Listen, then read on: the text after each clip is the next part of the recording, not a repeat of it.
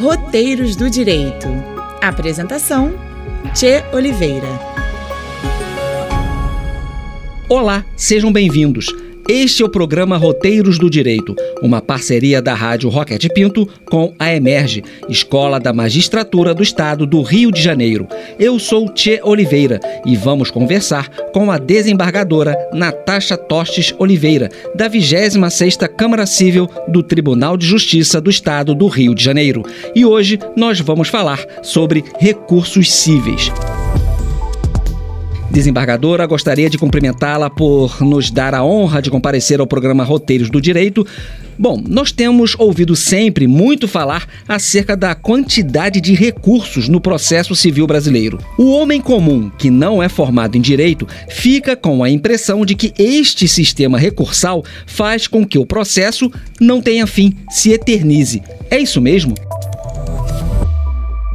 Primeiramente, eu gostaria de agradecer o convite da Emerge para estar aqui no Roteiros do Direito da Rádio Roquete Pinto e tentar ajudar a esclarecer as pessoas a exercer os direitos que possuem, que muitas vezes desconhecem.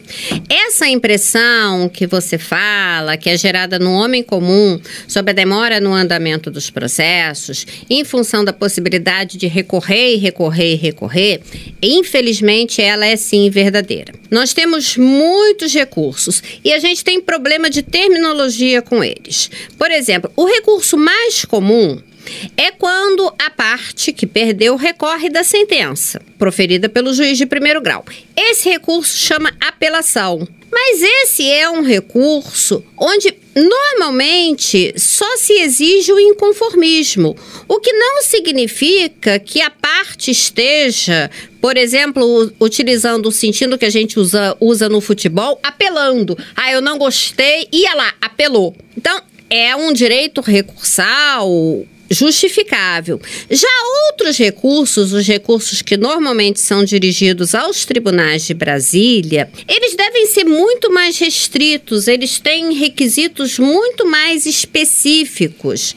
Mas o nome não ajuda. Porque quais são os nomes? Recurso especial e recurso extraordinário. Aí você imagina o problema do advogado dizer para o seu cliente que perde a apelação e ele pergunta: doutor, mas a gente ainda tem o que fazer? A gente tem uma tentativa de ir a Brasília com um recurso especial. É esse que eu quero, porque o meu caso é especial.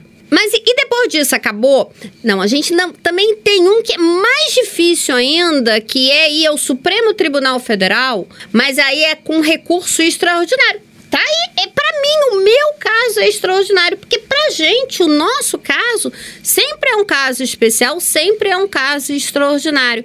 Só que a denominação dos recursos, a bem da verdade, não significa o que o leigo acredita. É muito importante que antes de se lançar nessa aventura recursal, as pessoas conversem com seus advogados e sigam as orientações dos advogados, se é cabível ou não é cabível, se vale a pena ou se não vale a pena a interposição de um ou de mais recursos. Mas recorrer é um direito absoluto? Não. A Constituição brasileira garante o direito de acesso à justiça e aí acesso ao poder judiciário de uma forma quase absoluta. Quase absoluta por quê? Porque tem a cláusula de resolução pelas câmaras de arbitragem. Mas esse acesso é ao exame do caso por um juiz, em um grau de jurisdição, né? Uma decisão. Nem todas as decisões estão sujeitas a recurso. Por exemplo, nos juizados especiais, você não pode recorrer de tudo, as decisões proferidas no curso do processo são irrecorríveis e não cabe o recurso ao Superior Tribunal de Justiça.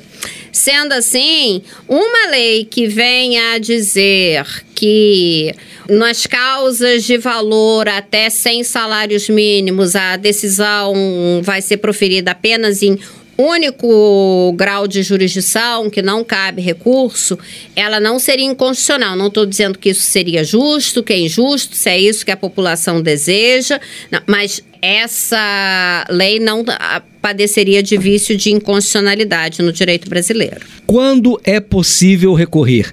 E por que as partes recorrem? Bem, quem perdeu né, a parte vencida, via de regra, e é uma tendência nossa como ser humano, não se conforma com uma decisão que lhe é desfavorável. A gente reclama de pênalti não marcado, que, que eu não vou reclamar de uma decisão judicial que não me deu o direito que eu achava que eu tinha?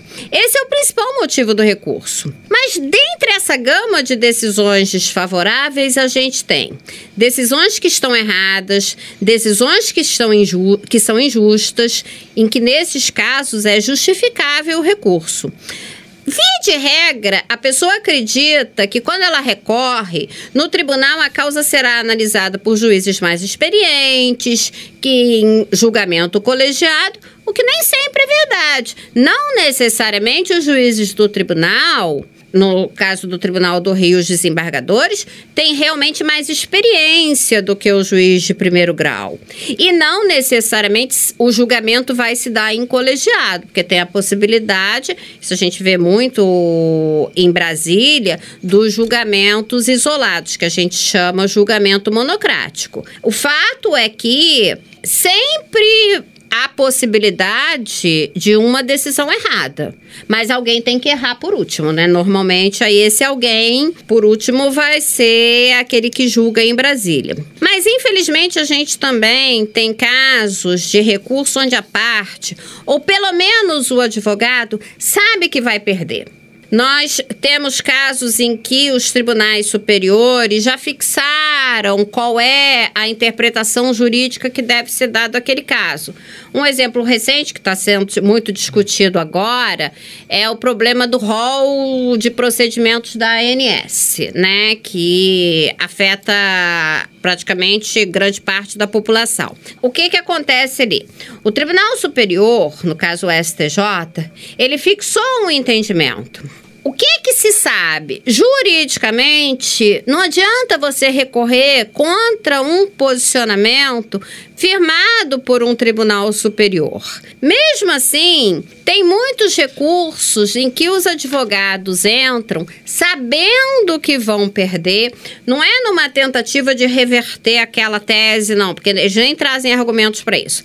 Sabendo que vão, mas eles sabem que vão perder, mas eles querem ganhar tempo. Porque na medida em que eles ganham, ganham tempo, o cliente deles não tem que pagar. Infelizmente, as grandes empresas e a administração pública usam demais esse expediente, usam todos os recursos que eles podem e aqueles que eles não podem para postergar ao máximo o cumprimento da obrigação. Existe alguma penalidade para tais recursos? Temos sim. Aliás, a parte, né, aquele que tem um processo que está pensando em recorrer, tem que conversar muito bem com o advogado e os advogados, por sua vez, têm que ter consciência dessa questão quando forem orientar os seus clientes é, a respeito dos riscos de recorrer.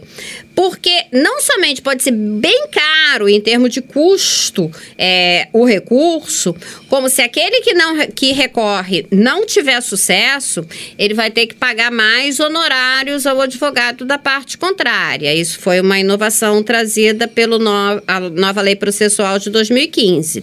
A gente ainda tem sanções processuais, ditas multas, que podem ser aplicadas àqueles recursos que visam somente ganhar tempo e que vão aumentar a quantidade de dinheiro que aquela parte vai ter que despender é importante que as pessoas entendam que não é mais possível em 2022 a gente pensar em litigar a custo zero, a risco zero.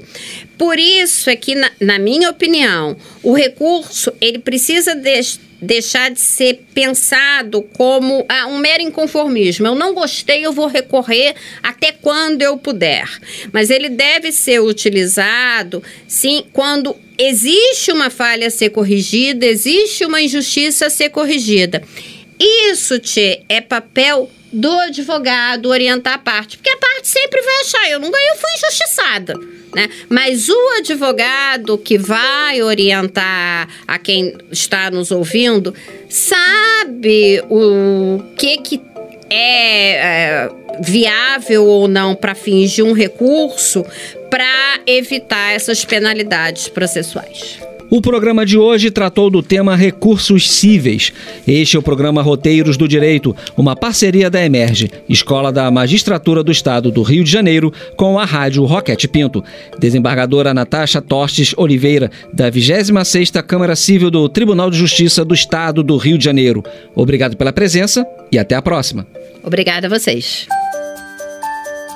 Se você tem dúvidas, questões, perguntas e problemas, mande uma mensagem de texto para gente pelo nosso WhatsApp. O número é 96968 0094. Repetindo, 96968 0094.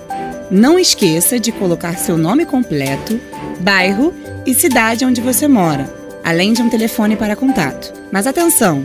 Só valem mensagens de texto. Áudios não serão válidos. A resposta virá através de mais um podcast do Roteiros do Direito.